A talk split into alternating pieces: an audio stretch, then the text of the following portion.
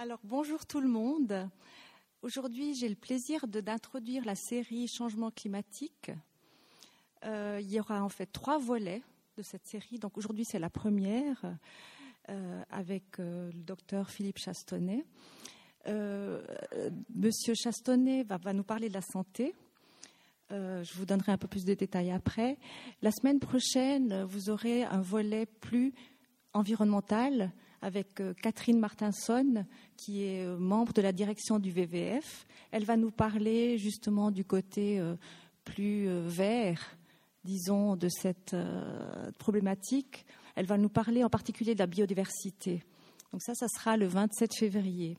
Ensuite, troisième volet, ce sera dans deux semaines avec Jérémy Luchetti, qui est professeur d'économie et d'économétrie à l'Université de Genève. Il va nous parler de l'économie, du volet économie. Il nous parlera, entre autres, de taxes carbone, de quotas ou encore de marchés à polluer. Donc vous voyez que le menu est assez copieux. Et puis, euh, donc aujourd'hui, pour commencer, on va avoir le plat de résistance santé avec euh, le docteur euh, Chastonnet. Alors, pour pour vous présenter un petit peu Monsieur Chastonnet, je vais vous donner juste quelques, quelques petites, euh, petits éléments parce qu'il a un curriculum très très très long et aussi une liste de, publications euh, impressionnantes. Mais euh, actuellement, Monsieur Chastonnet enseigne à l'Université de Fribourg où il donne un cours environnement et santé. Auparavant, il a il a enseigné pendant 25 ans à l'Université de Genève dans le domaine de la santé publique. Il a aussi été directeur, euh, membre de la direction de santé publique suisse. Et comme je vous ai dit, il a publié nombre d'articles dans différentes revues. Il a aussi euh, divers euh, domaines de, prédilection. Par exemple, il a beaucoup, il a monté une, une unité santé et droits de l'homme à l'Université de Genève. Il a également euh, créé plusieurs programmes d'enseignement à distance euh, dans le cadre de l'OMS avec des pays euh, francophones, pays d'Afrique francophone. Il a aussi beaucoup travaillé sur l'éducation en médecine et l'éducation en santé publique. Et pour vous donner quelques exemples, enfin deux exemples de, programmes qu'il a, montés et puis animés, il a par exemple mené une recherche sur le surpoids et l'obésité dans l'école publique à Genève. Et puis, il a aussi participé activement à un partenariat entre Beyrouth, Genève, Monastir et Yaoundé autour du e-learning en santé publique. C'est pour vous montrer la variété des domaines dont s'occupe Philippe Chastonnet.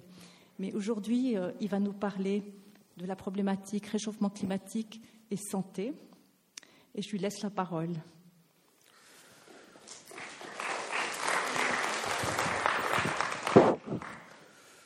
Euh, voilà, merci beaucoup, euh, Madame Mulberger, de, de, de vos aimables remarques. Vous pouvez oublier tout ça. Je voulais aussi remercier euh, Roger Darioli de m'avoir invité euh, à, parler ici. En fait, j'ai accepté uniquement à cause de Roger Darioli. Je vais vous dire pourquoi. Parce que ça me pèse un peu, en fait. Il y a des choses que j'aurais dû lui dire il y a 35 ans que je n'ai pas faites. Roger Darioli était chef de clinique à la polyclinique médicale quand euh, moi j'ai fait mon final de médecine. Et à la polyclinique médicale, on avait un examen au final de médecine qui était ce qu'on appelait le petit cas. C'était un cas de médecine. Et Roger m'a mis une très bonne note. Et il a pensé que j'étais très intelligent. Et moi, je ne lui ai pas dit le contraire, bien sûr. Je me suis dit, eh ben voilà, ça fait toujours du bien. Mais en fait, je dois t'avouer aujourd'hui que quand je me suis présenté à cette personne qu'on devait examiner, je lui ai dit Bonjour monsieur, je m'appelle Philippe Chastenay. Et lui, il s'appelait monsieur Tartampion. Mais il m'a dit Moi, la polyclinique, on m'appelle Vaquès. C'était le diagnostic. C'est la maladie de Vaquès, c'est ça? Et donc, j'ai posé le diagnostic correct, et M. Darioli, grand examinateur, a pensé que j'étais fut-fut. Voilà, donc merci Roger, et désolé tu t'es trompé, tu as permis à un individu comme moi de devenir médecin. Voilà, changement climatique et santé, on m'a demandé de parler de cela. Je ne suis pas un spécialiste du changement climatique. Et puis en, matière de santé, je sais deux, trois choses, mais pas grand-chose. Si vous voulez vraiment avoir euh, un survol intéressant et très imagé, euh, vous pouvez consulter, il est téléchargeable, ce, document, l'Atlas santé et, changement climatique de l'OMS, et tout y est. Et sur ces photos, en fait, tout y est. Le réchauffement, la fonte des glaciers, les inondations, la sécheresse. Tout ça, évidemment, a un effet majeur sur la santé. On va essayer de regarder ça un tout petit peu ensemble. Alors, encore une fois, je ne suis pas un spécialiste et vous aurez des spécialistes qui vous parleront de, santé, euh, de, réchauffement climatique. Maintenant, les faits sont nombreux. Les, mesures des scientifiques sont, vraiment, il y a vraiment énormément de matériel qui nous indique en fait qu'il y a des changements climatiques qui sont en train de s'opérer. Vous le vivez, on le vit même ici. Température moyenne qui augmente, hein, elle a été en augmentation, on verra les chiffres tout à l'heure. La température en fait de la surface des océans qui augmente aussi. Les glaciers qui fondent, l'Arctique qui, qui, ne, se solidifie plus, le changement des précipitations, le nombre de jours très chauds qui augmente à travers le monde, le nombre de jours très froids qui diminue. Donc toute une série de faits qui, sont indubitables. Et, les scientifiques sont, d'accord maintenant à 97% en fait que le changement climatique auquel on assiste, eh bien, il est essentiellement dû aux activités humaines. Alors il y a encore l'un ou l'autre sceptique, et le principal problème, c'est le type en rouge ici, qui pense que c'est du pipeau, et malheureusement, ce type en rouge, il est actuellement assis à côté du type avec la mèche folle qui lui est assis dans le bureau ovale à Washington.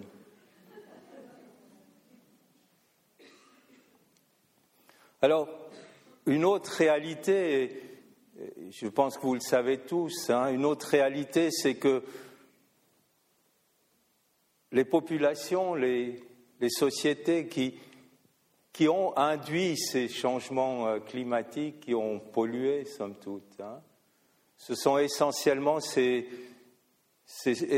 les, pays industrialisés et les pays producteurs euh, de pétrole. Et par tête d'habitant, vous voyez que pour l'instant, par tête d'habitant, si on regarde les émissions de gaz carbonique, les États-Unis restent en fait le pays le plus pollueur. Même si globalement, maintenant, la quantité globale est plus importante en Chine, mais ils sont aussi quatre ou cinq fois plus nombreux que les Américains.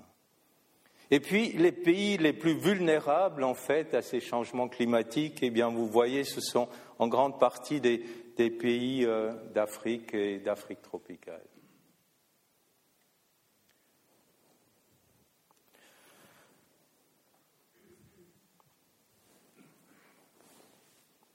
Alors voilà, notre, notre monde est probablement un peu malade, hein, mais lui va survivre.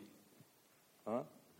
Maintenant, si l'espèce humaine va survivre, vous et moi, on est suffisamment âgés pour, pour échapper à tout cela, mais est-ce que nos, nos descendants vont survivre C'est un mystère. Hein. Il y a des gens qui pensent que si on a une augmentation de 4-5 degrés d'ici 2100, ce sera un peu critique pour l'espèce humaine mais nous, on sera morts. Hein.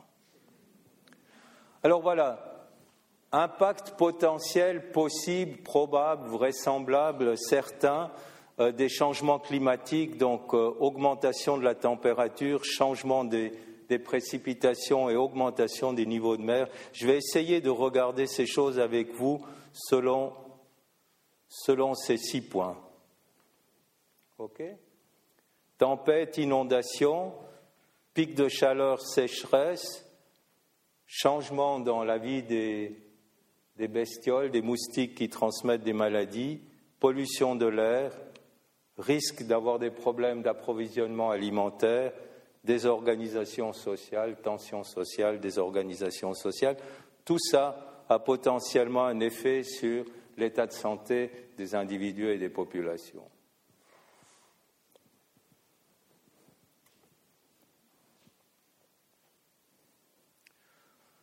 Alors je vais prendre le premier, le premier exemple et peut-être me concentrer sur, sur les inondations qui surviennent souvent d'ailleurs après des tempêtes, des ouragans.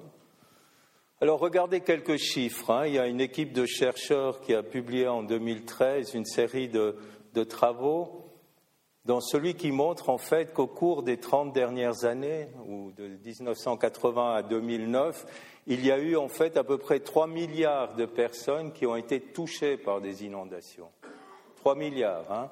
On est actuellement à 7,5 milliards, donc la petite moitié des hommes de notre planète Terre, en fait, ont été touchés au cours des 30-40 dernières années par des inondations. Parmi ces 3 milliards de personnes, il y a eu environ un demi-million de personnes qui sont décédées et plusieurs centaines de milliers de personnes qui ont été blessées dans le processus. Alors, on retrouve ces inondations un peu sur tous les continents. Ce camembert avec ses différentes couleurs, ce sont les, régions administratives de l'Organisation mondiale de la santé. Hein. Il y a six régions. Il y a, l'Europe, l'Amérique, il y a euh, le pourtour méditerranéen, enfin le sud de la Méditerranée, il y a l'Asie du Sud-Est et puis il y a l'Ouest Pacifique. Alors vous voyez qu'il y a des inondations surviennent sur tous les continents, mais en fait, le continent qui, ou la, région administrative de l'OMS qui paye le plus lourd tribut, en fait, c'est la région du sud-est asiatique.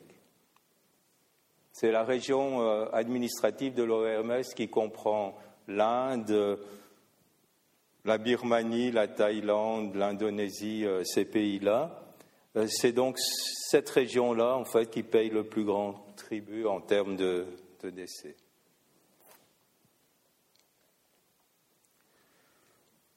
Alors, euh, il, y a des organisations internationales qui ont fait des projections aussi en vue d'organiser d'éventuels secours, et ils ont pris en fait la situation, la situation en 1970, et puis ils ont fait une projection pour 2030. Donc 2030, c'est c'est là, hein, on, y est tout de suite. Et vous voyez entre 1970 le nombre de personnes exposées aux inondations. Ici en Asie du Sud-Est, on, l'évaluait en fait à, 29 euh, millions. Euh, d'ici 2030, ce chiffre aura plus que doublé. Pour l'Asie du Sud-Est, si on prend euh, l'Amérique latine, le chiffre aura presque triplé. Et si on prend l'Afrique, le chiffre aura quadruplé. Donc on est en fait dans un processus où les risques, euh, les personnes à risque est en augmentation de manière relativement importante euh, dans les différentes régions, euh, dans les différentes régions du monde. Alors quel effet possible sur, la santé hein? Ça dépend évidemment aussi de, de l'importance de, cette inondation. Euh, de manière très succincte, hein, il, y a, évidemment beaucoup d'autres choses. Un point à ne pas oublier, ce sont les traumatismes. Les choses euh, euh, dans une inondation, vous pouvez avoir ce type de, phénomène hein, de destruction. Un point très important, destruction, destruction des infrastructures destruction par exemple des systèmes de santé. Euh, mais vous avez aussi des maladies qui sont liées à l'eau. Vous voyez ici euh, une image du Sri Lanka, de l'Inde, de l'eau stagnante, donc vous pouvez avoir des maladies comme le choléra. Vous pouvez avoir des maladies comme la leptospirose. C'est une bactérie, une spiroquète qui, que l'on retrouve beaucoup chez les rongeurs, aussi chez les chiens, beaucoup chez les rongeurs. Ils l'éliminent en fait dans l'urine.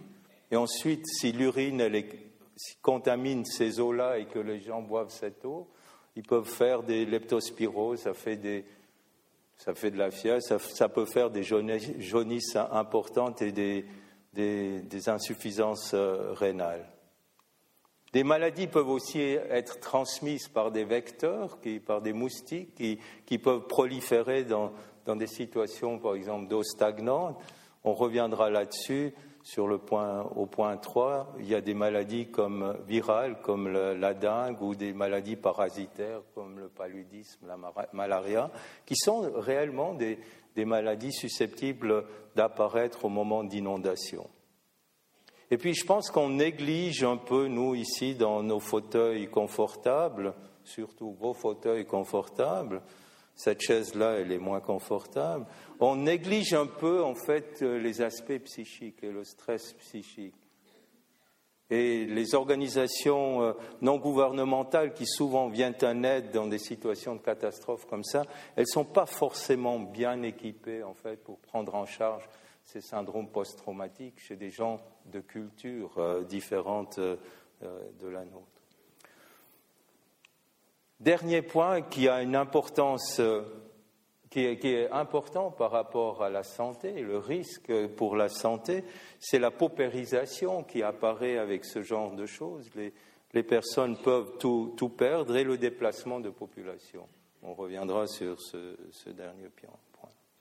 Alors, toute une série de, de, problèmes de santé qui peuvent être liés à ces inondations qui vont probablement aller en augmentant, ou en tous les cas, il y aura davantage de personnes à risque de souffrir euh, dans ce contexte-là. Alors, je vous donne un exemple concret qui s'est passé euh, en 2011 à la suite de, de l'ouragan Thomas qui a touché Haïti. Et vous voyez ici les trucs en noir, là, les colonnes en noir, ce pic de colonnes en noir, ici, après l'ouragan et les inondations liées à cet ouragan en Haïti en 2011, ce sont les hospitalisations pour choléra. Donc l'ouragan, les inondations, le choléra prolifère, il y a davantage d'hospitalisation et ensuite ça se calme de nouveau. Et avec une nouvelle saison de pluie, de nouveau un pic, un pic moins grand parce qu'il n'y a pas eu un ouragan. Alors vous me direz pour les fut-fut là dans la salle, je pense que vous êtes nombreux, mais la mortalité par choléra était plus importante avant, avant le pic. Vous avez raison, vous avez bien observé. Ici, vous avez toutes les organisations non gouvernementales qui sont arrivées avec leurs mallettes et, leurs euh, solutions euh, de l'OMS pour lutter contre le choléra. Ils ont réussi à gérer les choses. N'empêche qu'il y a eu une vraie épidémie de choléra. Donc ça, c'est un exemple concret, si vous voulez, de ce qui peut se passer dans un cas d'inondation euh, lié ou non à un ouragan. Alors, ça c'était pour le premier point. Hein. c'est évidemment un survol euh, euh, rapide, pic de chaleur et sécheresse. Alors euh, là, vous voyez l'augmentation, en fait c'est la température moyenne à un mètre du sol et à la surface des océans au cours de ces, ces 120 dernières années ils ont pris en fait comme élément de base la période 1950 à 1980. Et vous voyez qu'il y a eu depuis lors une augmentation de la température régulière, progressive. Euh, donc on assiste effectivement à une augmentation de la température. Alors vous me direz, ça fait pas beaucoup. Euh, effectivement, c'est quelques pourcents de degrés, mais il semblerait que c'est très important ça. Alors, donc on assiste à une augmentation de la température moyenne euh, au niveau de, la Terre. Et ici, en fait, on assiste aussi à des pics de chaleur. Et là, j'ai pris l'exemple, en fait, de la canicule de 2003 qui a été beaucoup médiatisé, et on est, je crois, suffisamment âgé pour s'en souvenir, et pas trop âgé pour ne plus s'en souvenir. Euh, voilà, regardez ce qui s'est passé en France pendant cet été 2003. Euh, Alors, en bleu ici, cette ligne en bleu, c'est la température moyenne du jour hein, pendant la journée au cours des étés de référence qui étaient les étés 1999 à 2002. Température moyenne, là, euh, autour des 20 degrés. Et la ligne en rouge ici, c'est la température moyenne du jour pendant l'été 2003. Et vous voyez, il y a un premier pic ici de, température élevée, donc moyenne euh, autour des 25 degrés, vers le 10 juillet. Et on assiste à, voilà, vers le 10 juillet. Puis on a une deuxième pic beaucoup plus important avec des journées où on est resté au-dessus de 30 degrés toute la journée, euh, à la fin du mois de juillet, début du mois d'août. Ça, c'est la température. Et puis ici, ces colonnes en bleu et en rouge, c'est les décès qui sont survenus en France ces jours-là. Alors en bleu, vous voyez qu'il y a ces décès-là qui surviennent, c'est à peu près toujours la même chose, tous les jours la même chose. Et puis, en l'été 2003, il y a un petit pic ici de décès au moment du pic, du premier pic, et il y a un grand pic de décès à la fin de cette période très très chaude de fin juillet, début août.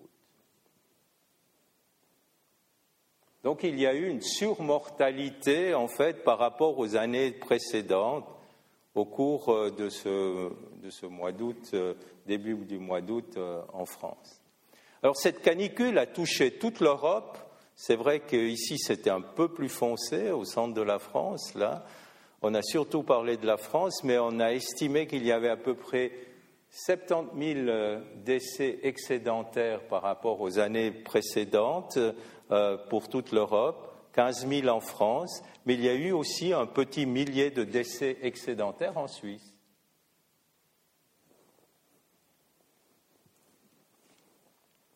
Alors toujours ces pics de chaleur, euh, on a ici les chiffres précis pour la Suisse de l'Office fédéral des statistiques. Pendant la canicule 2003 qu'on vient de voir euh, en France, il y a eu en Suisse 9 975 décès excédentaires. Donc ça fait à peu près 7% de décès excédentaires pendant cet été de 2003 par rapport euh, aux étés euh, de référence 1999-2002. Et puis, euh, très récemment, au, mois de décembre, il y a une équipe de Bâle, de l'Institut tropical et de santé publique de Bâle, qui ont publié en fait des données concernant l'été de 2015, qui a été un été très chaud ici en Suisse. Et vous voyez qu'il y a eu 800 décès excédentaires, donc 5,4% de décès excédentaires euh, au cours de, l'été. Ça, ce sont les courbes qu'ils ont analysées. Donc vous voyez, euh, gros pic en 2003, mais en fait en 2015, euh, il y a eu un été très très chaud aussi. Alors, quelle solution pour vous et moi hein? Donc vous pouvez évidemment boire de l'eau des bouteilles, mais là, vous polluez. Donc, pour l'instant, euh, buvez de l'eau du robinet, mais buvez et faites boire vos petits-enfants. Et puis, euh, n'hésitez pas, mais vous n'aurez jamais l'air ridicule, n'hésitez pas à rafraîchir vos pieds en les trempant dans un bac, à vous abriter du soleil et ne restez pas seul. La convivialité est un excellent moyen pour survivre, l'espèce humaine étant une espèce grégaire. Voilà pour ce pic de chaleur. C'est une des choses à laquelle nous, ici, on va être confrontés probablement davantage que tous les autres trucs dont je vais vous parler euh, euh, aujourd'hui. Donc, n'oubliez pas, bac d'eau fraîche, pouvez mettre des glaçons plutôt que le mettre dans le whisky. abriter du soleil et convivialité. Puis bon, si vous avez euh, l'air conditionné, c'est pas mal aussi, mais ça pollue. Deuxième élément lié en fait aux modifications des précipitations et, à l'augmentation des températures, c'est les périodes de sécheresse.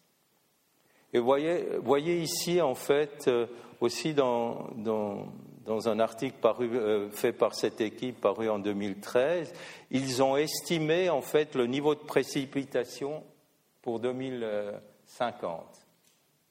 Donc nous, on sera juste à peu près morts, là, je pense, à voir nos têtes respectives. Euh, qu'est-ce qu'ils projettent hein? C'est évidemment des scénarios, hein, on ne sait pas exactement si c'est comme ça que ça va se passer. Mais tout ce qui est en jaune et rouge, ce sont des endroits qui recevront moins de précipitations.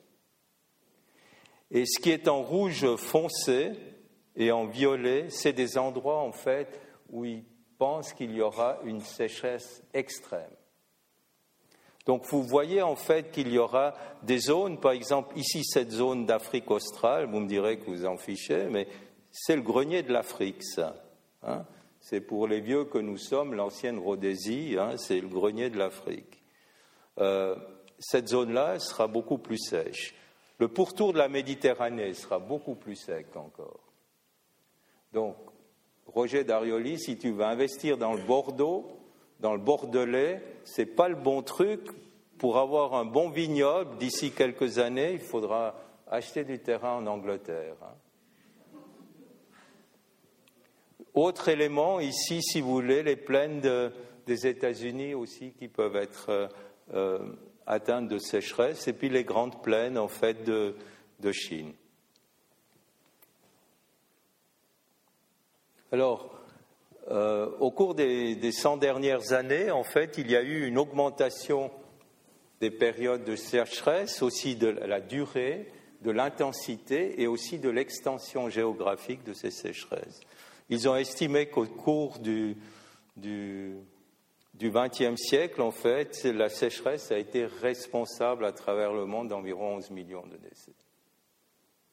Alors, euh, on peut discuter si c'est important. Hein. Juste pour, pour vous donner un chiffre, en fait, on pense que, vous vous souvenez que vers 1980, l'OMS a pu déclarer que la variole était éradiquée. Hein. Donc, on a réussi, euh, enfin, ces gens ont réussi un truc extraordinaire c'est d'éradiquer une maladie. Elle n'existe plus, le virus de la variole n'existe plus, si ce n'est dans, dans un bunker euh, en Russie, puis dans un bunker euh, aux États-Unis, semble-t-il, puis peut-être ailleurs. Hein.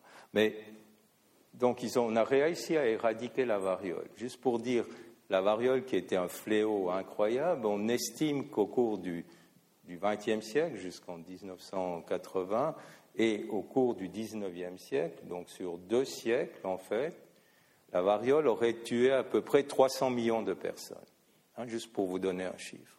La grippe espagnole, on pense qu'elle a tué en tous les cas 20 millions de personnes. La grippe espagnole de 17, 18, 19, 20, 1900 après la Première Guerre mondiale. Juste pour relativiser aussi un certain nombre de, ces chiffres. Puis ce sont toujours des estimations. Hein. Alors, l'effet euh, de la sécheresse sur la santé, il y a évidemment un problème de production agricole et de malnutrition. Et ça peut être extrêmement grave parce que la malnutrition, notamment chez l'enfant, va favoriser d'autres maladies. Hein. L'enfant va moins bien ou la personne va moins bien se défendre contre toute une série de maladies infectieuses. Et si on prend des enfants, hein, on, aura en fait euh, aussi euh, potentiellement des troubles de développement euh, psychique et, physique. Et puis, au cours de, la sécheresse, on peut avoir des, maladies qui sont transmises parce que la qualité de l'eau est, moins bonne, ou l'eau n'est plus accessible. Et donc, on aura des problèmes de diarrhée, de choléra, de nouveau, ce type de maladie. On, considère aussi que dans les périodes de grande sécheresse, il y a davantage de risques d'allergie à cause de la concentration de, poussière. Et puis on retrouve les mêmes choses qu'on a trouvées tout à l'heure avec les inondations. Donc c'est une catastrophe naturelle. On retrouve les mêmes choses, les destructions d'infrastructures ou le non-fonctionnement d'infrastructures et la paupérisation qui, s'ensuit.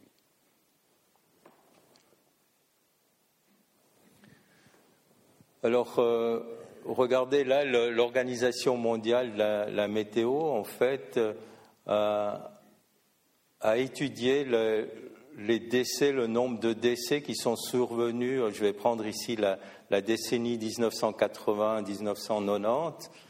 Euh, vous voyez qu'il y a eu, ils estiment qu'il y a eu à peu près, c'est la barre en jaune là, à peu près un demi-million de décès directement liés à la sécheresse.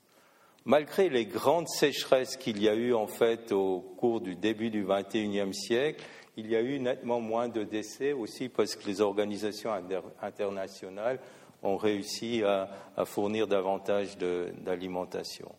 Euh, là, la principale cause euh, ici qui est en train d'arriver et qu'on arrive mal à gérer, si vous voulez, ce sont ces pics de chaleur extrêmes comme les pics de la canicule qu'on a eu en Europe. Voilà pour euh, les pics de, chaleur et puis pour la sécheresse. Et puis, euh, je ne sais pas jusqu'à quand je vais vous tenir la jambe. Hein. Le troisième point, c'est euh, l'existence ou l'apparition de moustiques qui transmettraient des maladies. Alors, je vous dis tout de suite, là, on risque pas grand-chose ici. Hein. Donc, le vrai risque, en fait, pour nous ici, c'est ces pics de chaleur, probablement, surtout euh, nous qui commençons à faire partie du énième âge. Alors, je vais prendre l'exemple de trois maladies, parce qu'on en a beaucoup parlé aussi, euh, et qu'on les associe souvent à ce réchauffement climatique dans, des contrées comme la les nôtres. Alors, la première, c'est le chikungunya. C'est une maladie due à un virus qui est transmis par un moustique, qui fait de la fièvre et puis qui fait des douleurs articulaires très importantes.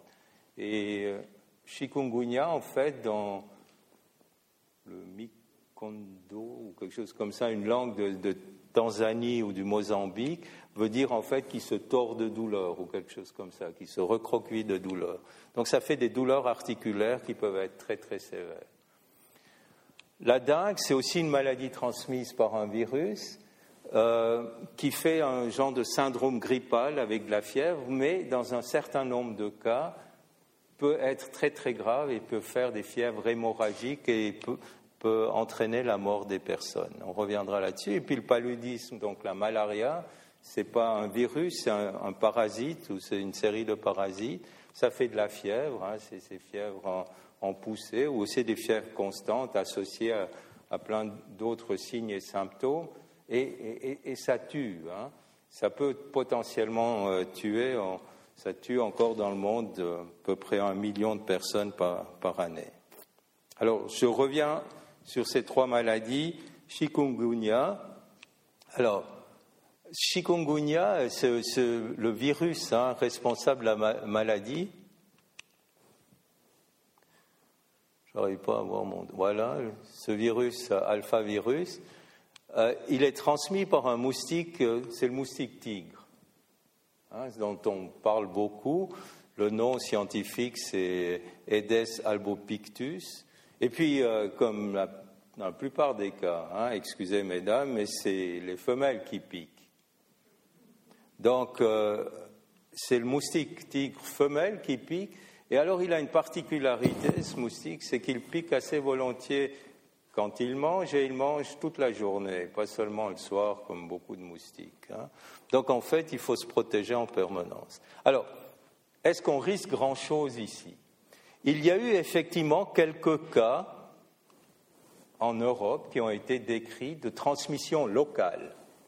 Hein, le moustique zone par là et puis il vous pique et vous tombez malade n'est pas que vous revenez des tropiques. Hein.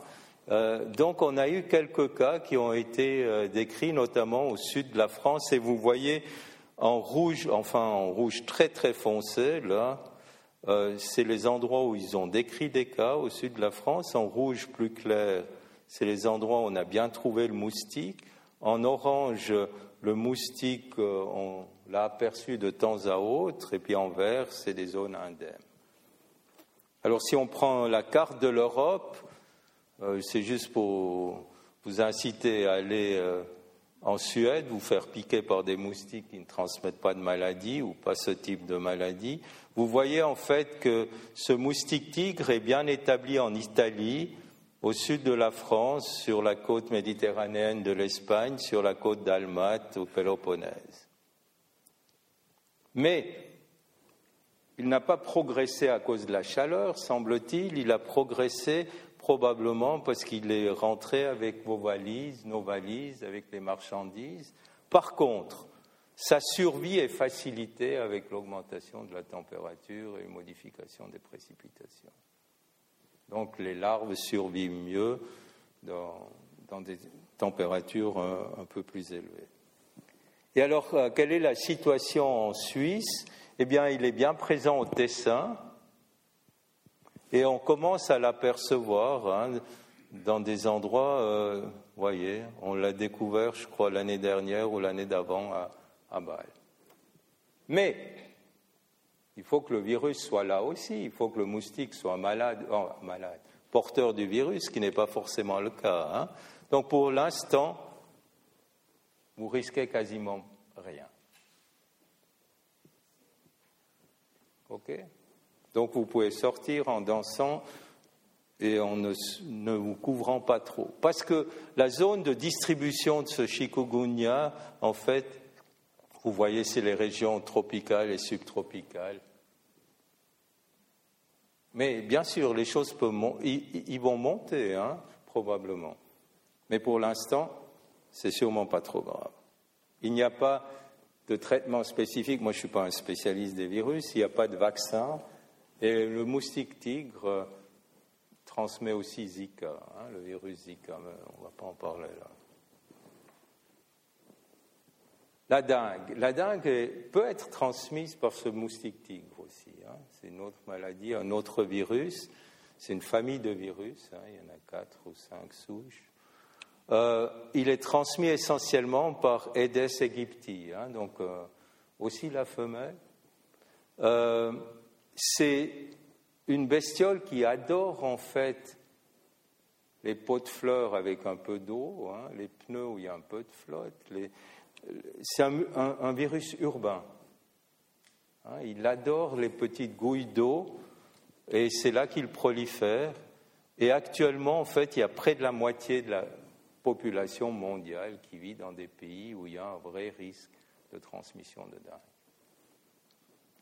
L'année dernière ou l'année d'avant, il y a eu à peu près 400 euh, millions de cas de dingue, dont à peu près un demi-million de cas sévères. Et puis, euh, de ce, de ce demi-million, il y a eu un pourcentage relativement bas de décès. Quand les équipes savent prendre en charge la dingue, en fait, on passe d'un décès de 20% de décès à 2% de décès. Donc, euh, ça dépend aussi évidemment où vous attrapez la dingue et qui s'en occupe. Alors, on a aussi constaté quelques cas, si vous voulez, en France et en Croatie notamment. Et puis, il y a eu une vraie épidémie de dingue à Madère, qui est un territoire portugais, je pense. Hein. Mais là, la zone de distribution, vous voyez, est en fait déterminée aussi par la température. L'isotherme ici de 10 degrés en janvier dans l'hémisphère nord et l'isotherme de 10 degrés en juillet dans l'hémisphère sud. Quand la température ne joue pas, euh, ça ne joue pas. Et puis, évidemment, comme c'est un, moustique urbain, plus les endroits sont propres, moins il y a de l'eau stagnante, moins il y a d'endroits pour les larves de proliférer. Alors, euh, aegypti, le, moustique qui transmet les virus de, de la dengue, euh, vous voyez qu'on ne l'a pas retrouvé pour l'instant sur l'Europe continentale. Il est apparu ici sur la, rive orientale de, la mer Noire.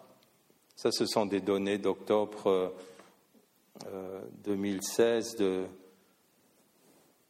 d'octobre 2016. Et puis, projection, mais là aussi, nous, on aura passé euh, dans l'au-delà, mais on ne sait pas ce qu'il y a dans l'au-delà. Hein. Je pense qu'en enfer, euh, il fera trop chaud pour les moustiques et au ciel, euh, il fera trop frais. Mais il paraît qu'au ciel, c'est assez ennuyeux. Hein. Paraît-il que c'est des endroits où on boit du thé avec des dames à chapeau. Alors il paraît que c'est plus rigolo.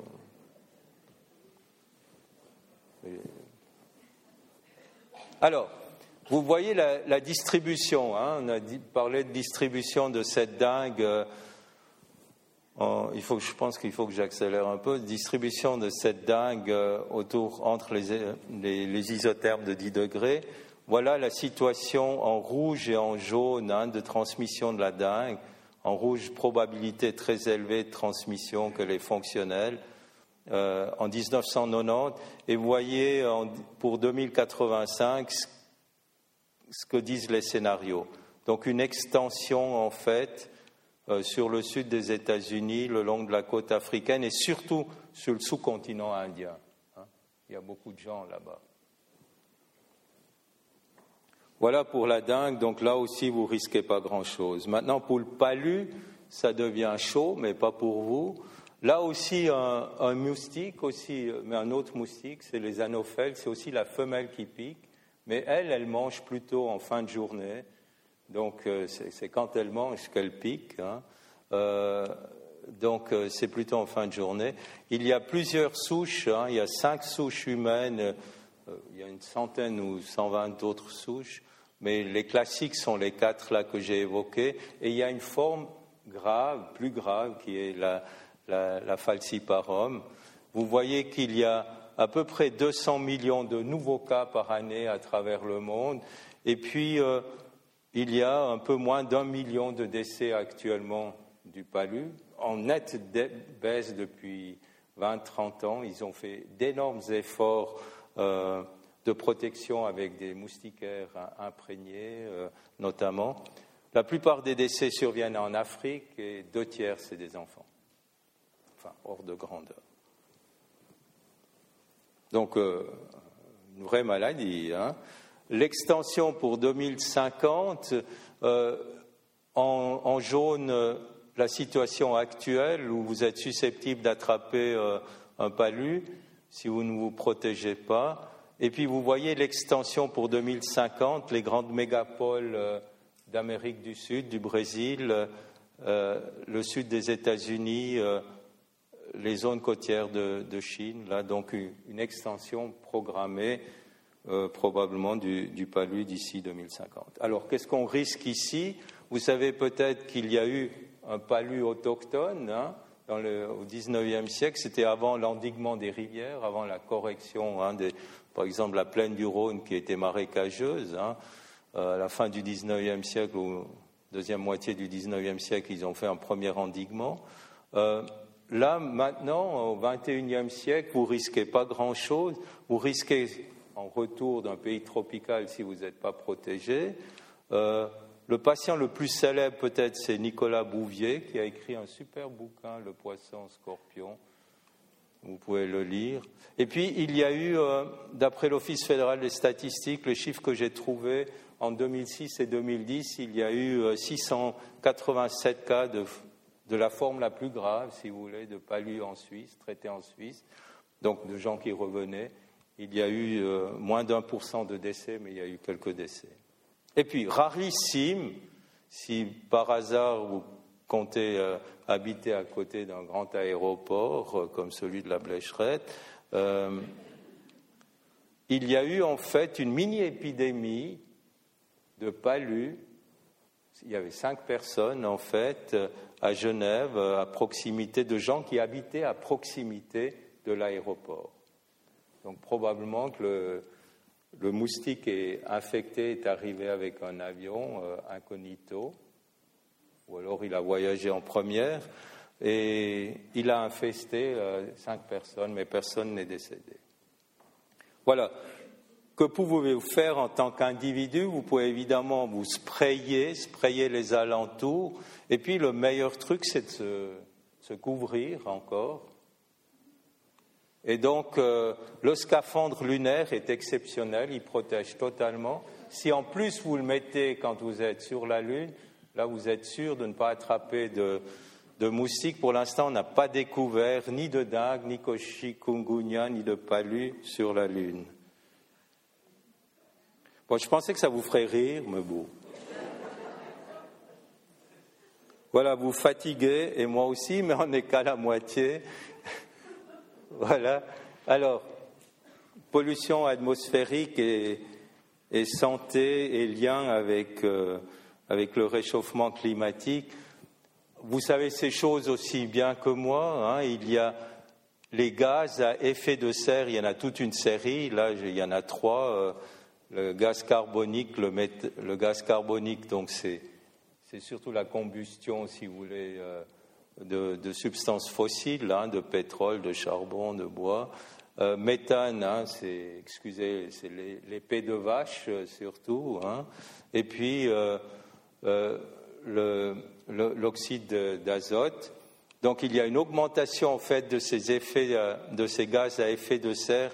Regardez les concentrations comme elles ont commencé à grimper au moment de l'industrialisation, si vous voulez, et on est maintenant, si vous voulez, à des taux qu'on n'a plus euh, depuis très très longtemps. Ici, vous avez une image euh, de l'augmentation de la concentration de, CO2, donc de gaz carbonique, euh, au cours de ces 50 dernières années.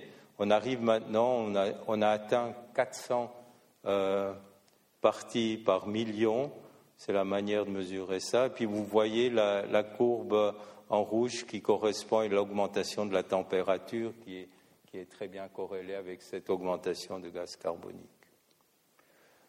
Euh, alors, euh, il y a 400 millions d'années, on était à 4000 unités hein, de gaz carbonique dans l'atmosphère, mais il n'y avait pas beaucoup de mammifères qui vivaient. Alors, il y a un genre de lien comme un, effet spirale entre la chaleur du soleil, l'effet euh, euh, et la production en fait de smog, hein, la, production de, substances polluantes. Les, substances polluantes, on les produit surtout en brûlant hein, du, pétrole et du charbon et ce genre de choses. Euh, et la chaleur favorise en fait la création de ce smog qui, à son tour, favorise, si vous voulez, la concentration de, chaleur sur, la Terre. Donc il y a un genre de, circuit euh, euh, délétère qui est en train de s'établir euh, entre la pollution en fait et,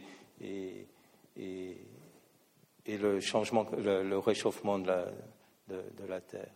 Alors, Concernant la pollution atmosphérique, juste pour dire que ça devient un problème, donc ce n'est pas, pas le changement climatique, mais la pollution atmosphérique elle-même, vous voyez que l'OMS a estimé qu'il y avait à peu près 300 millions, 3 euh, millions pardon, de décès par année liés directement à la pollution atmosphérique extérieure. Pollution intérieure, hein, c'est les gens dans les pays en voie de développement qui, qui, cuisinent au bois avec un foyer ouvert hein, pour l'essentiel. Et, vous voyez ces images de smog dans des villes chinoises où on ne voit plus, euh, on ne voit plus le ciel étoilé. Là, c'est en, plein jour, hein, on n'est pas la nuit.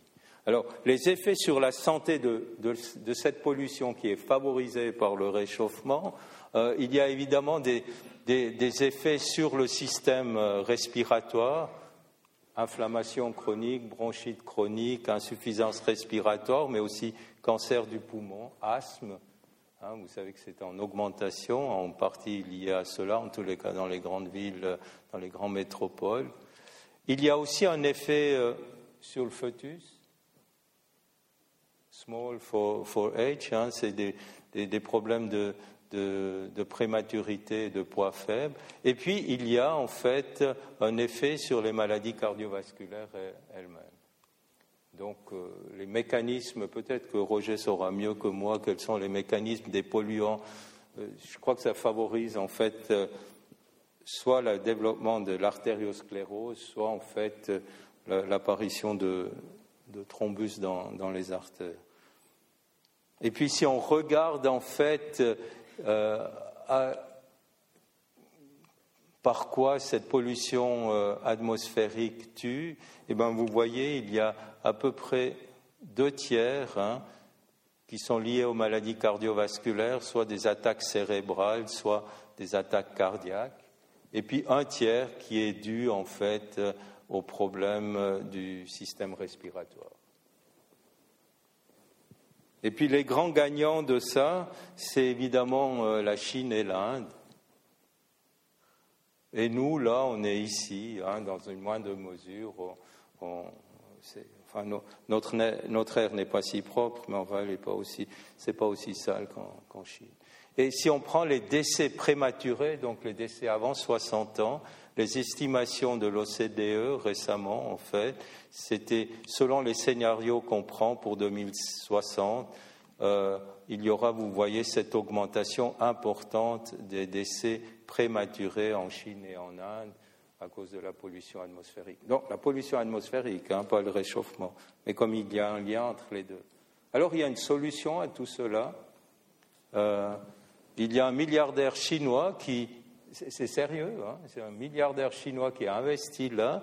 On peut acheter en fait des canettes, pas de bière, on peut aussi acheter des canettes de bière en Chine, mais des canettes d'air frais avec un masque.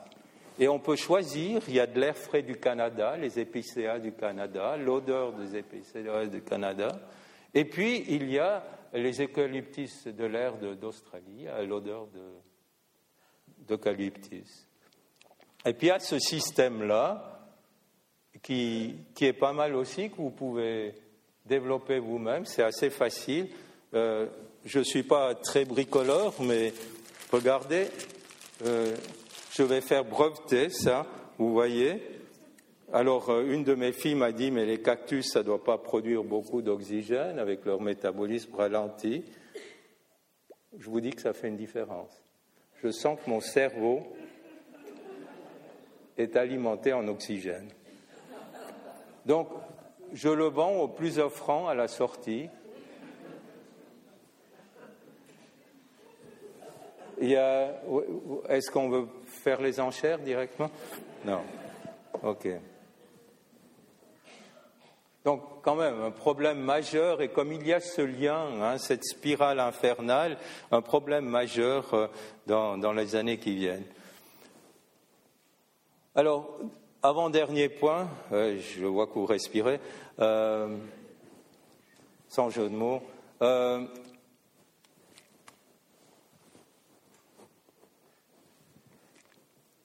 C'est l'évolution en fait de la production agricole à l'horizon là à l'horizon 2080.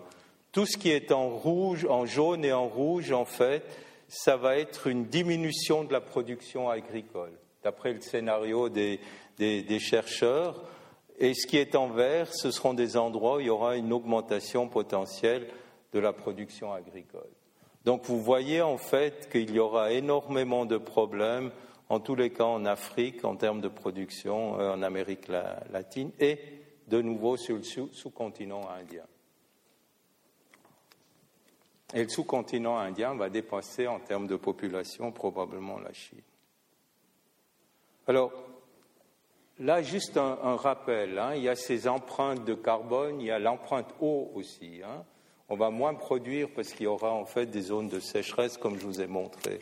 Alors, juste garder en mémoire, hein, pour produire, euh, en l'occurrence, c'est un, slide américain, pour produire un, pas un steak, mais 500 grammes de bœuf, une livre de bœuf, il faut 4650 litres de flotte. Euh, pour produire en fait euh, une livre d'orge, il faut 650 litres d'eau.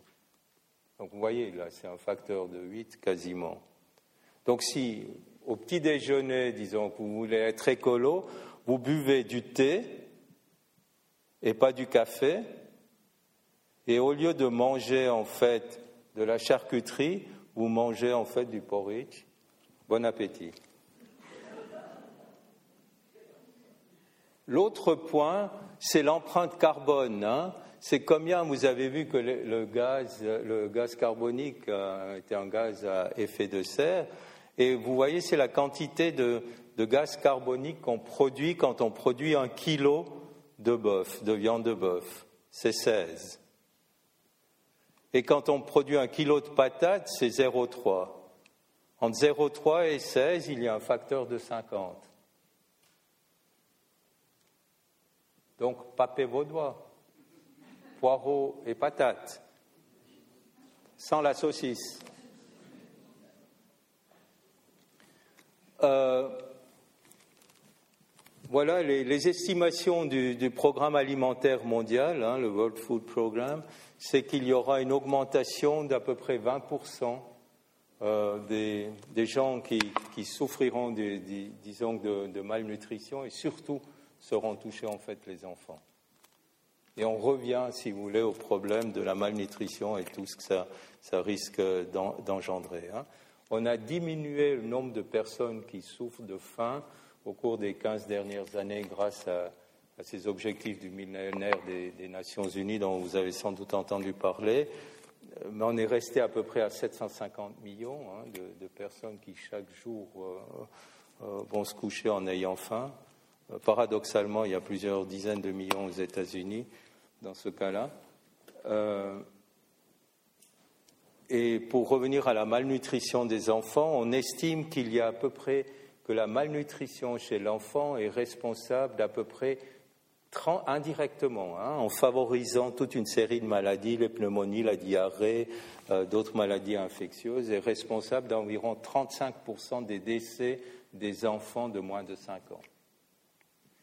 Donc vous voyez que la malnutrition est un problème majeur, en fait, euh, en ce qui concerne en tous les cas les enfants. Maintenant, si vous voulez contribuer, vous, moi, euh, voilà, euh, vous voyez que pour produire un, une livre en fait de protéines de soya, il faut 12 fois moins de terrain, 13 fois moins de pétrole ou de combustible et 15 fois moins d'eau que pour produire en fait une livre de protéines de bœuf.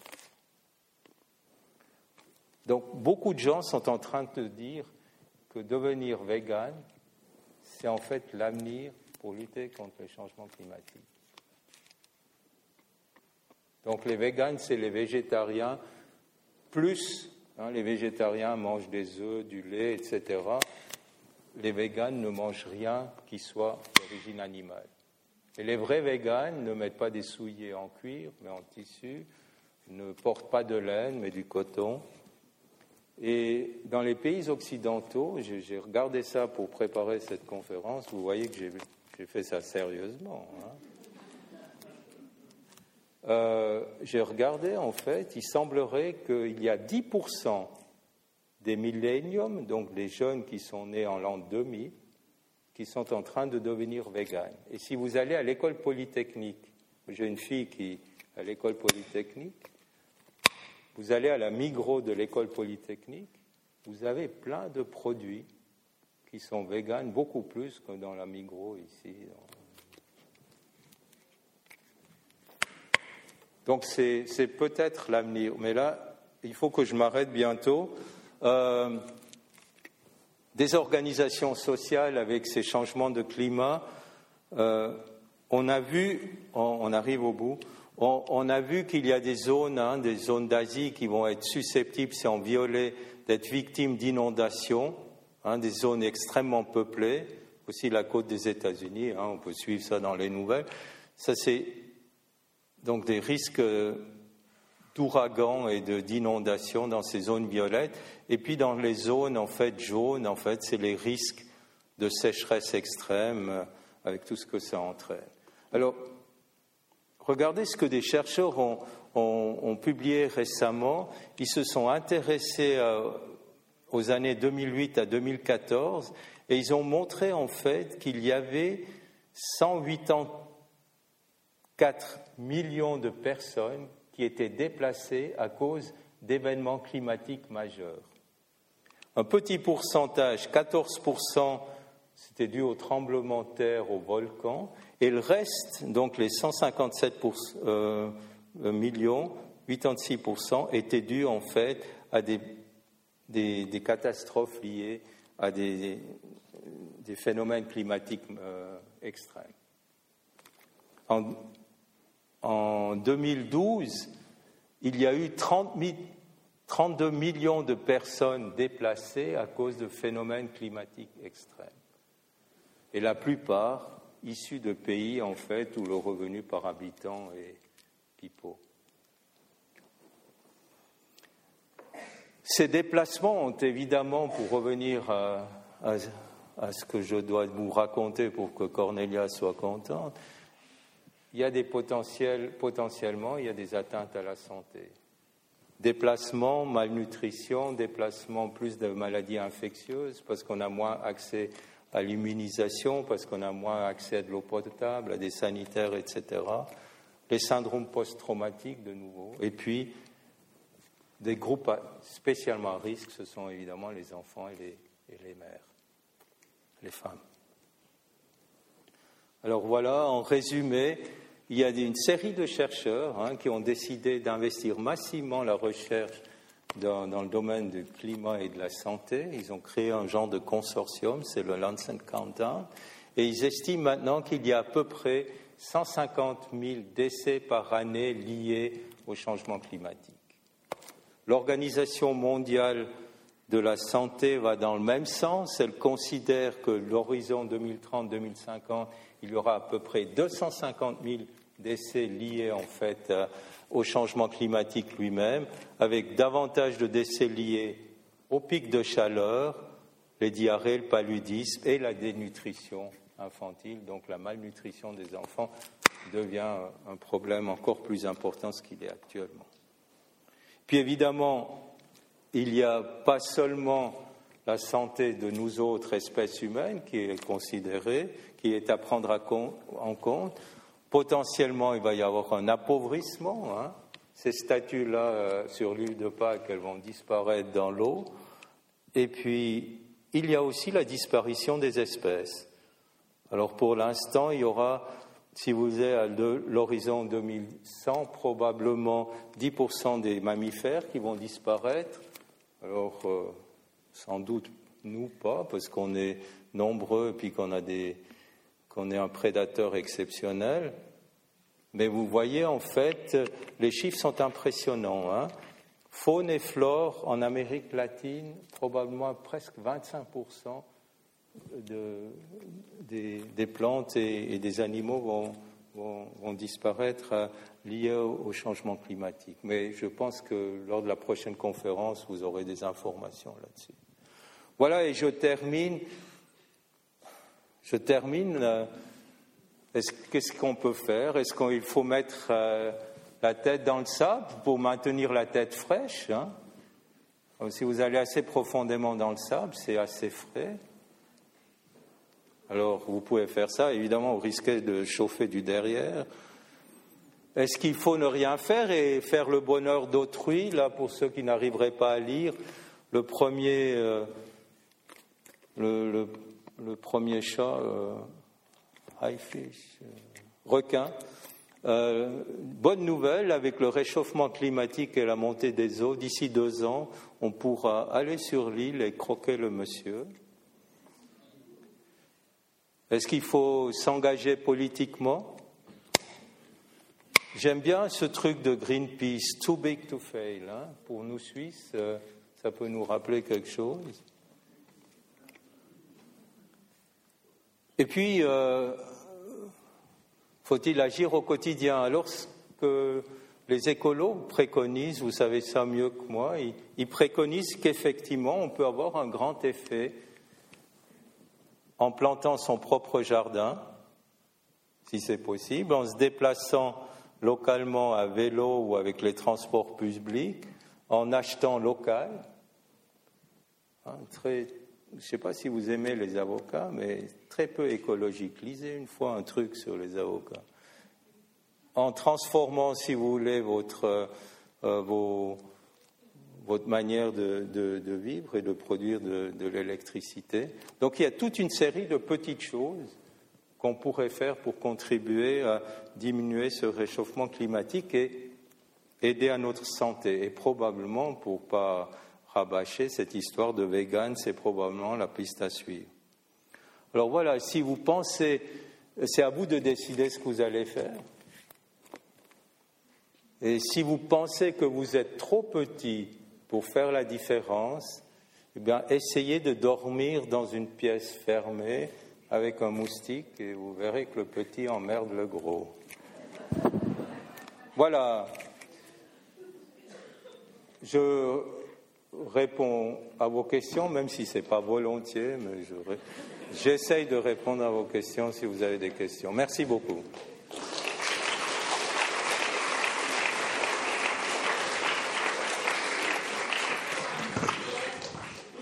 Merci Philippe. Cornelia est contente et je pense que le public aussi.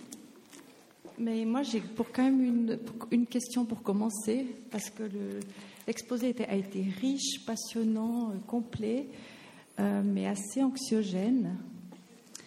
Et je me demande s'il n'y a pas quand même euh, un côté positif, qu'il ne pourrait pas y avoir une chance pour la santé par rapport à ce réchauffement climatique.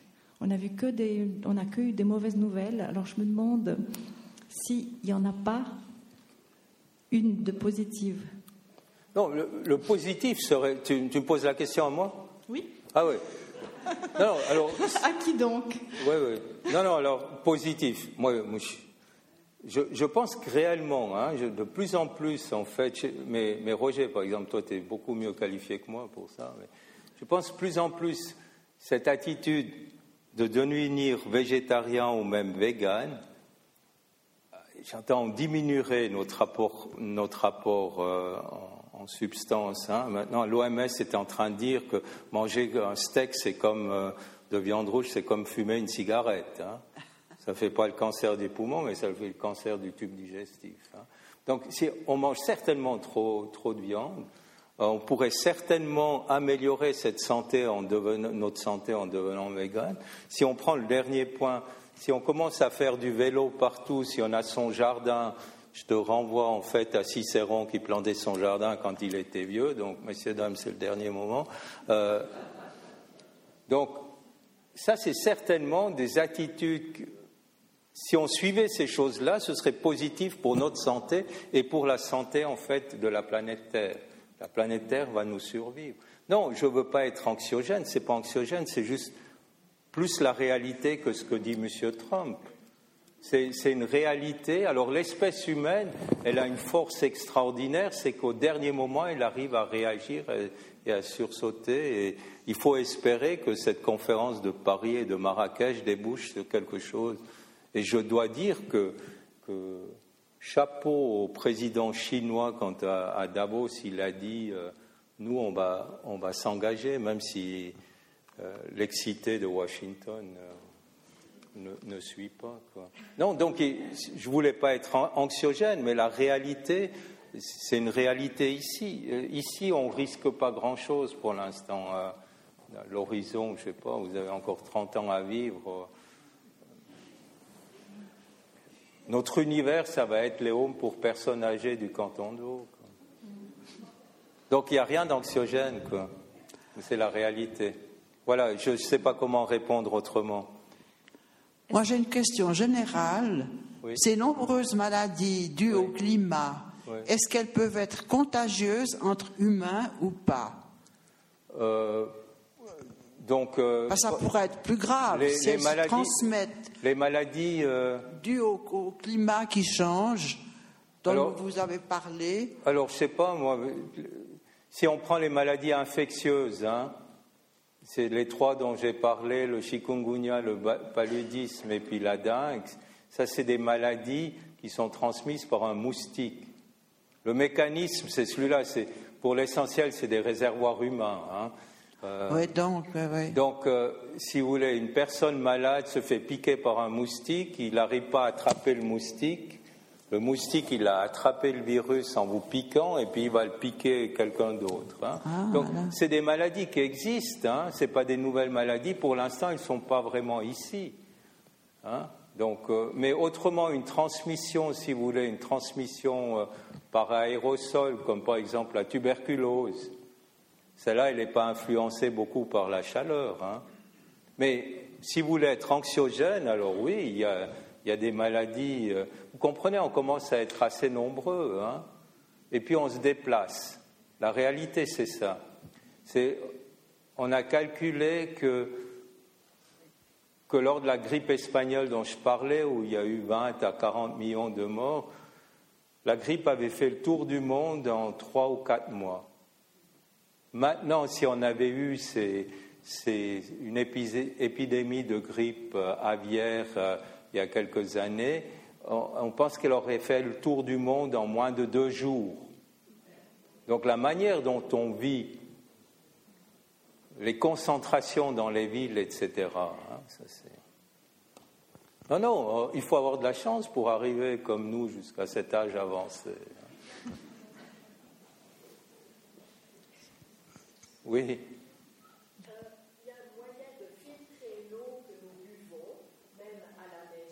Est-ce qu'on peut également filtrer l'air que nous respirons et que nous respirons avec le nez, pas avec la bouche comme vous? Oui, mais ça, c'est pas j'ai pas mis un masque. Hein. hein? Non, il y a des filtres. Hein. Par exemple, les gens qui, qui travaillent dans des laboratoires de haute sécurité avec des virus qui sont comme Ebola ou des choses comme ça. Hein. Si, si vous êtes en contact, vous êtes quasiment mort. Donc là, il y a des filtres, hein, mais là, vous mettez un scaphandre, madame. Donc, euh, on peut acheter des vieux scaphandres hein, chez l'antiquaire. Donc, c'est beaucoup plus compliqué que d'avoir un filtre à eau. Ah oui, ah oui, parce que vous devez l'avoir sur le nez. Hein. On ne peut pas avoir une bonbonne derrière soi. Oui, vous pouvez avoir une bonbonne d'oxygène, hein, et puis travailler sous l'eau, mais là, vous risquez la leptospirose hein, dans l'eau. Non, non, non, mais il faut vivre normalement. Il faut vivre normalement. Et il faut parler à vos plantes, à la maison, et à votre mari occasionnellement. Voilà, est-ce qu'il y a encore des questions? Euh, moi, il me semble qu'on confond beaucoup le, réchauffement climatique et la pollution, parce que c'est deux, choses différentes. Euh, la pollution, donc les microparticules, etc., comme vous avez vu en, Chine, mais euh, le CO2, ces gaz-là n'ont aucun effet sur la santé. Donc, en fait, c'est une confusion totale qui s'introduit dans, la population. Et puis, ce qu'on ne mentionne pas non plus, c'est l'augmentation de la population. Depuis les années 70, on a plus que doubler la population humaine, notamment en, Asie du Sud-Est. Comme par exemple le Bangladesh, ils sont passés de 20 millions à plus de 150 millions euh, en, 50 ans. Et ils vivent euh, au bord de l'eau. et j'entends la, moitié du Bangladesh est à un mètre euh, du niveau de la mer. Hein, oui, oui, alors, si, vous voulez, encore une fois, vous avez sans doute raison, hein, c'est il y a les microparticules hein, qui, sont des choses très, très, très polluantes, et puis il y a ces effets de gaz. Encore, j'entends, euh, il y a des dinosaures qui ont vécu avec euh, des concentrations de gaz carbonique à 2000, ou je ne sais pas combien était, actuellement on est à 400. Moi, je ne connais pas assez bien. Il semblerait quand même qu'il y ait des choses qui favorisent. Hein, euh, je ne connais pas assez bien, mais oui, la population mondiale est très importante. Euh, ça, ma foi, il, y a eu des, gens qui ont, et la Chine a fait de ce point de vue-là un grand effort. Maintenant, ils ont assoupli les règles. Une seule personne, une seule, un seul enfant par couple, deux enfants si vous êtes issu de, de familles monoparentales. Ils ont supprimé ça maintenant. Oui, l'espèce humaine. Je pense l'avenir de l'espèce humaine, c'est c'est probablement Mars. Enfin, ça, c'est mon, mon idée. Enfin, mon idée, c'est ma conviction. Puis certains pensent qu'il y a au-delà de Mars encore des choses. Mais vous avez sans doute raison, hein, on est nombreux. Mais c'est aussi sympathique d'être nombreux. Parce que vivre seul, hein, quand euh, on parle de Néandertal et de cette équipe, hein, quand on pense il y a 50 000 années, euh, ici en Europe, il y avait, je sais pas, dans le canton de Vaud, il y avait peut-être l'équivalent de trois péclés qui se couraient après. Ça, c'est tout un problème pour se reproduire. Hein.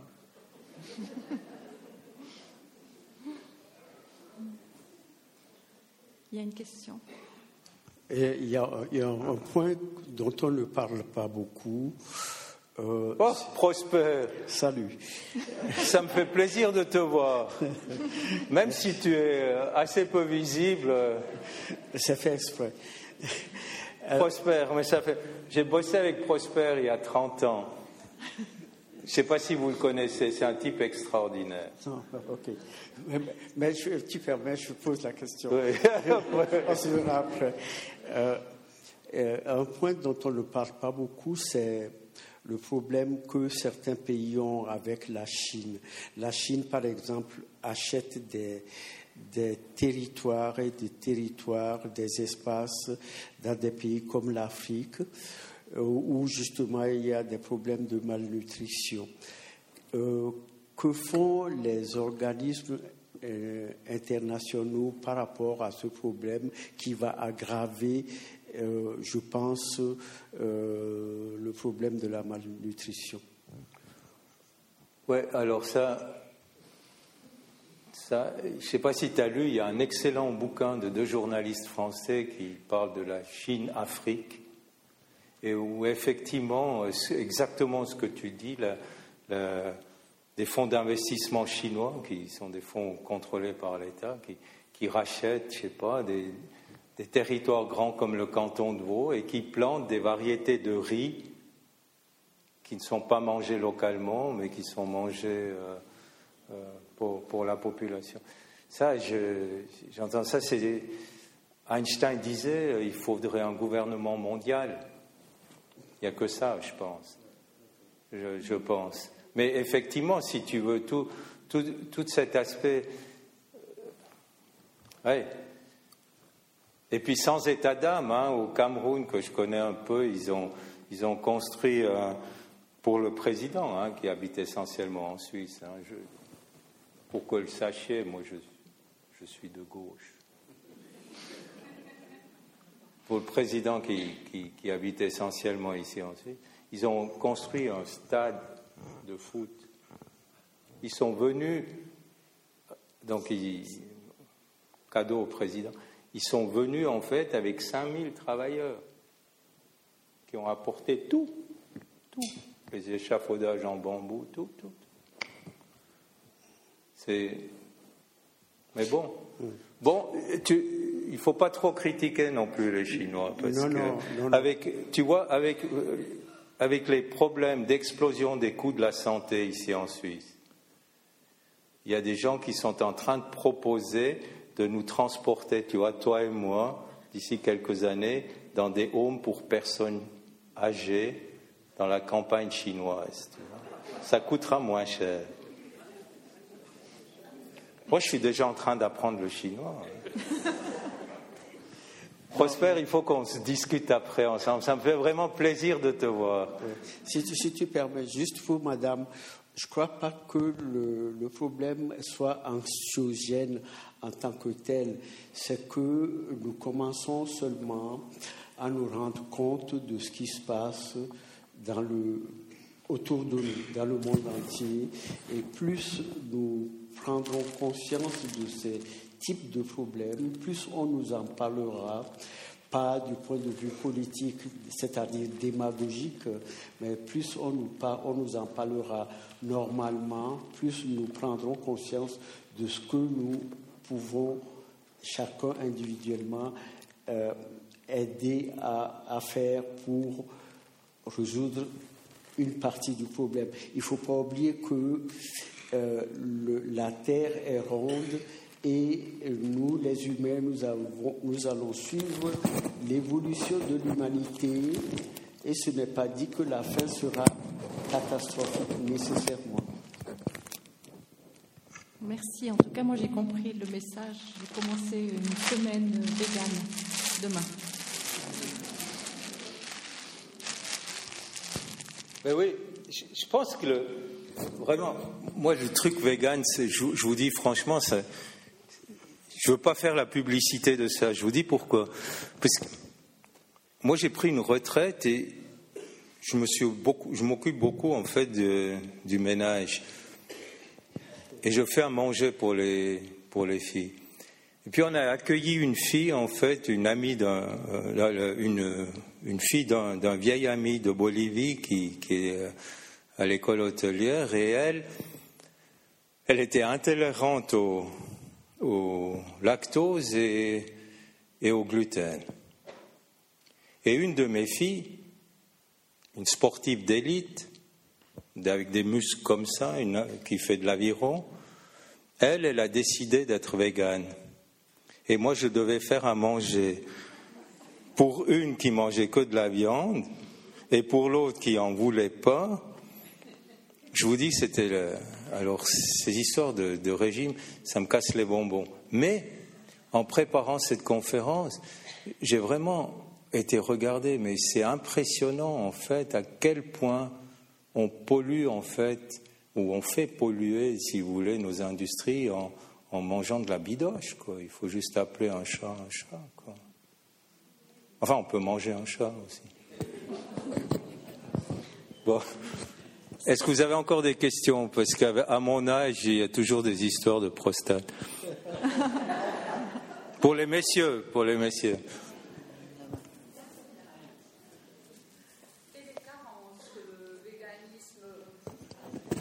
moi, je ne suis pas un spécialiste. Peut-être euh, il y, a des spécialistes dans la salle, mais je, je, pense en tous les cas en termes de, protéines, avec les fruits qu'on a pour les vitamines, euh, on a quand même une alimentation extrêmement variée. Euh, regardez, je ne sais pas d'où vous venez, mais si je prends ma grand-mère, en fait, elle mangeait quoi? Elle mangeait des choux et des patates. Puis du, Hein? Oui. le cochon, hein, c'était pas tous les jours. Hein.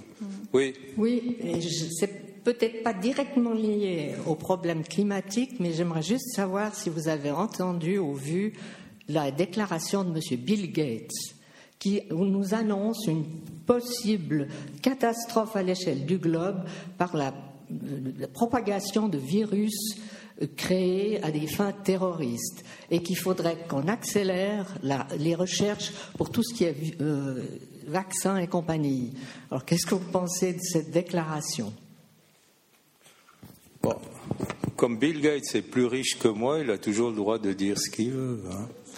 Non, quand même, il faut dire en fait aussi avec l'augmentation du nombre de personnes, que, de nombre d'individus qui sont sur cette planète, la manière de vivre, le futur, en fait, en termes de circulation des virus, oui, c'est quelque chose de très très important. Et il faut dire à la décharge de Bill Gates, hein, qui a donné énormément d'argent pour le développement de vaccins et pour des campagnes de vaccination à travers le monde, et qui ont permis en fait de diminuer de manière très très importante la mortalité infantile euh, dans, les pays en voie de développement.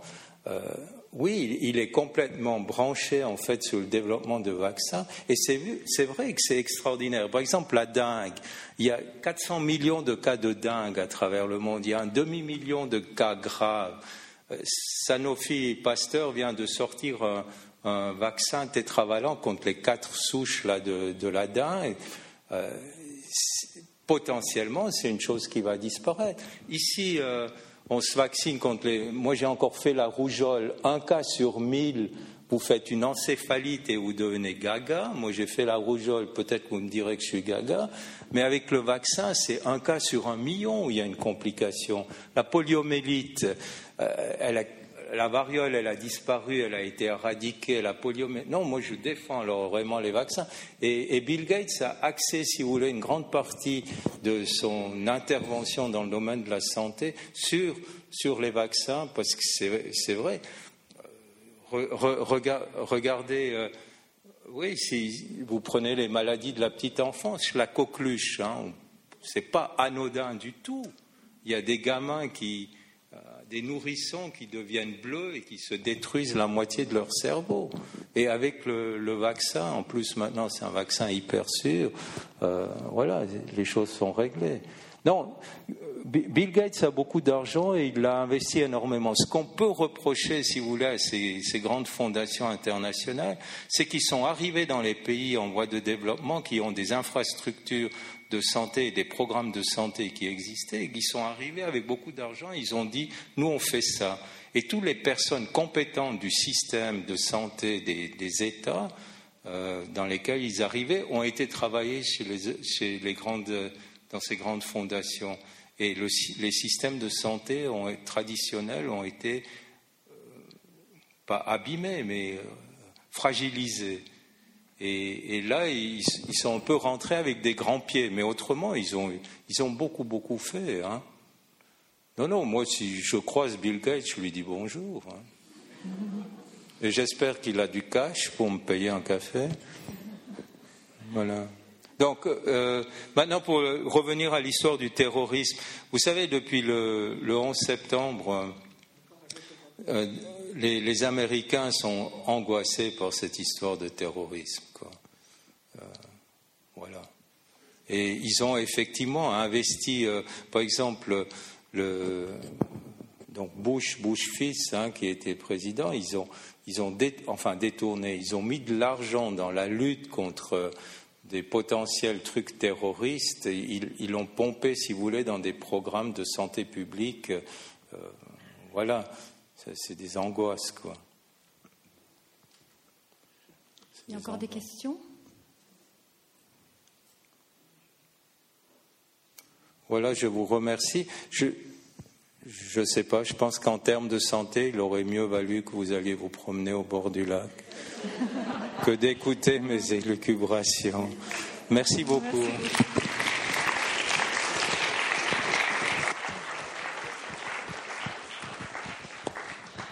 Moi, j'ai quand même encore une question à Philippe. Qu'est-ce que tu comptes faire avec le produit de la vente du cactus oxygène ah. ben, Je crois que je paye un, café à Prosper. Quoi. Ça me fait tellement plaisir de revoir ce... C'est peut-être mieux de lui offrir un thé. Ouais. Ah oui, un thé, oui. Sans doute. Euh, je vous remercie euh, pour votre présence et puis je vous invite à venir euh, lundi prochain et lundi d'après pour suivre les autres conférences sur le réchauffement climatique. Donc lundi prochain, ça sera Catherine Martinson du VVF qui va vous parler des risques, mais aussi des bénéfices de la biodiversité en Suisse. Donc ça, c'est dans une semaine. Et dans deux semaines, ça sera le volet économie avec Monsieur Jérémy Lucati. Maintenant, je vous souhaite bon retour chez vous. Profitez encore bien de ce printemps et puis euh, à bientôt. Merci.